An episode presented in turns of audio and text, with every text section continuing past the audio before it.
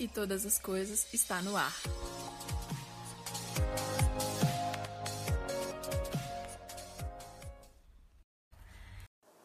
E aí, galera, beleza?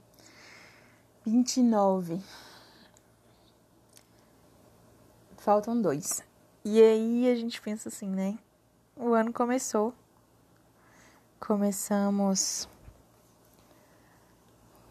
E parece que a gente já viveu um monte de coisa ao mesmo tempo. Parece que passou tão rápido. Não sei se vocês têm essa mesma sensação que eu. Mas o ano começou e dia primeiro, toda vez o dia primeiro é sempre mais lento. A sensação que dá é que o ritmo é mais lento, talvez porque é feriado, porque tá todo mundo mais cansado porque ficou acordado até tarde, na virada e tal. Mas essa é a sensação que dá desse ritmo mais lento. Dia 2 começa a caminhar devagarinho, 3 e aí as coisas começam a ficar um pouquinho mais ágeis, mas mesmo assim, a sensação que eu tenho, principalmente aqui em Brasília, que é um local onde as pessoas saem daqui para curtir as férias, é que tudo fica mais devagar. Tem menos gente na rua, tem menos movimento nos shoppings. Qualquer lugar que você vai, você sente a diferença de, de realmente de gente. E aí eu viajei, então eu saí daqui e fui pra praia, né? E é exatamente o contrário daqui. Você chega na praia, tá todo mundo ritmo acelerado, caminhando, andando na rua, comprando coisa, muita gente trabalhando na beira da praia, vendendo muita coisa, as barracas funcionando, o pessoal assim curtindo. E também tem essa questão de, da praia ser um lugar mais quente. O sol lá em Natal nasce bem cedo. Então as pessoas começam o dia delas mais cedo. Já começa levantando, indo para a praia caminhar. Não é tanta gente, mas quando você chega já tem os pescadores lá que acordaram mais cedo ainda para poder pescar. Então é um ritmo diferente. E cada pessoa leva a vida no ritmo que deseja. O pessoal lá na praia costuma acordar mais cedo, vi muita gente de lá de Natal nesse horário mais cedo, pessoas treinando corrida, esportes, é, pessoas que moram lá, tinham caras que, tavam, que moram lá mesmo. E à noite, a cidade ainda movimentada, comércio, restaurantes, mas a sensação que dava é que era o horário dos turistas. O horário dos turistas era à noite, eles saíam para ir para o restaurante, fazer compras nas lojinhas, caminhar, ver, ouvir né, o barulho do mar na beira da praia e tal. E tinha algumas pessoas que dava a sensação de que moravam lá porque estavam jogando futebol na beira do mar à noite, assim, costuma ser mais raro. O próprio pessoal do comércio, o pessoal dos restaurantes. Mas é realmente cada um decide que tipo de ritmo quer levar na vida. E aí a gente tem a oportunidade de, definindo o nosso ritmo, ouvir o que as pessoas vão dizer e enfim, rejeitar a repreensão e ser destruído, ou não, ou a tomar essa, essa repreensão para si e crescer com ela. Enquanto a gente vê os justos, as pessoas de bem se multiplicando, a gente vê os, o povo se alegrando. Agora, quando o ímpio ele começa a dominar, o povo começa a lamentar. Quando o governante de um país é justo, ele traz estabilidade.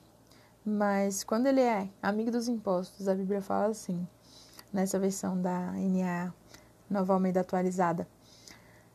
O povo, o país é levado à ruína. Por quê? Porque são impostos exagerados que tiram mais do que deveriam e acaba que a economia do país é prejudicada por causa disso. Porque se o povo não tem para comprar, como que as fábricas vão sobreviver? Como que as indústrias vão sobreviver? A própria agricultura, tudo isso está envolvido. Então, o justo ele tem que se interessar pelo direito do pobre, enquanto o ímpio não está nem aí para isso. Aqueles que zombam, eles movimentam a cidade, fazem bagunça, barulho, mas os sábios, quando eles estão presentes, eles acalmam os ânimos, e isso é muito diferente. E apesar disso tudo, tanto o pobre quanto o opressor têm algo em comum. O Senhor é que dá a luz aos olhos de ambos. É Deus que provê a vida para os dois, tanto para o ímpio quanto para o justo. Como ele dá a luz, ele está dando a oportunidade de vida. Aí a gente tem que cuidar, tem que corrigir aqueles que nós amamos, corrigir os filhos, os amigos, parentes, familiares, pessoas que fazem parte da congregação junto, irmãos, pessoas. E aí você vai ver que, que a vida ela fica mais descansada. Quando um pai corrige um filho, você vê o prazer que ele tem na alma desse filho. Quando não existe a profecia, quando não é falado, quando não é ensinado, quando a palavra de Deus não é reproduzida, compartilhada, é, meditada, o povo se corrompe. Mas, para quem guarda a lei, existe a felicidade. Não sei se você já teve a oportunidade de ver alguém que fala logo, nem pensa e sai falando. Pois é, para essa pessoa, a esperança é menor do que para um tolo. Imagine isso. Para uma pessoa que fala precipitadamente, existe mais esperança do tolo do que para ele. Muitos, muitos caminham dessa maneira, saem falando o que pensam e quando vê, já foi. Tem a história. Se você chuta o balde, tá estressado, chuta o balde. Beleza. Mas uma hora você vai ter que pegar o balde de volta. Aí dói. Aí dói. Melhor seria se não tivesse chutado o balde. É legal, explode, fala tudo que você pensa, beleza. Mas você também vai ouvir. Mas você também vai ter que correr atrás do prejuízo. Muitos buscam o favor daqueles que, que governam, daqueles que têm poder político, enfim, poder onde a pessoa está, mas a justiça, ela vem do Senhor para todos. Para todos. Para os justos, aquele que é iníquo, aquele que é injusto, aquele que pratica maldade, isso é abominação. E o reto, aquele que anda corretamente no seu caminho, parece abominação para o ímpio. É uma pessoa tá correndo atrás da vida dela, fazendo as coisas dela do jeito certo, buscando sabedoria em Deus, buscando ser íntegro, correto. E aí vem alguém que é mal chega e fica falando mal, chega e fica reclamando, chega e fica denegrindo. Por quê? Porque ele acha aquilo um absurdo. Um absurdo. Então, se você se pegar pensando que alguém está fazendo alguma coisa que é bom, que é para crescimento, e você está achando isso um absurdo, reflita a respeito disso. Por quê? Por que você está achando que isso é um absurdo? Talvez esteja existindo um pouco de impiedade aí nesse pensar. Talvez seja a hora de refletir a respeito de si. E se você, que é uma pessoa íntegra, reta, está caminhando na sua vida e as pessoas chegam julgando você, falando mal, realmente menosprezando aquilo que você está falando, saiba que você está chamando a atenção do ímpio, você está chamando a atenção do homem mau, daquele que tem feito coisas erradas. Por quê? Porque você está com um caminho reto. Então isso é bom também. Apesar de ser ruim ouvir pessoas falando mal de você, é bom que você saiba aonde você está firmado e que você tem feito a diferença ao ponto de incomodar. Incomodar aqueles que não se alegram com a bondade nesse mundo.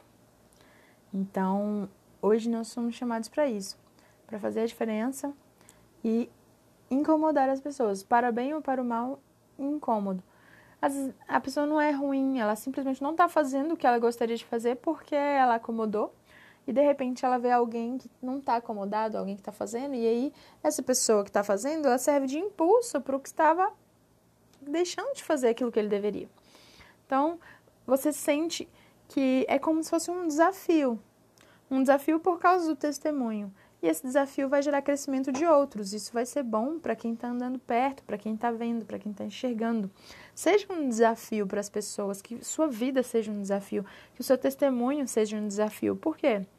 para o louvor da glória de Deus, para que o caminhar nessa terra seja o um caminho de justiça, para que as pessoas se alegrem com você, pela sua vida. Um beijo e até a próxima.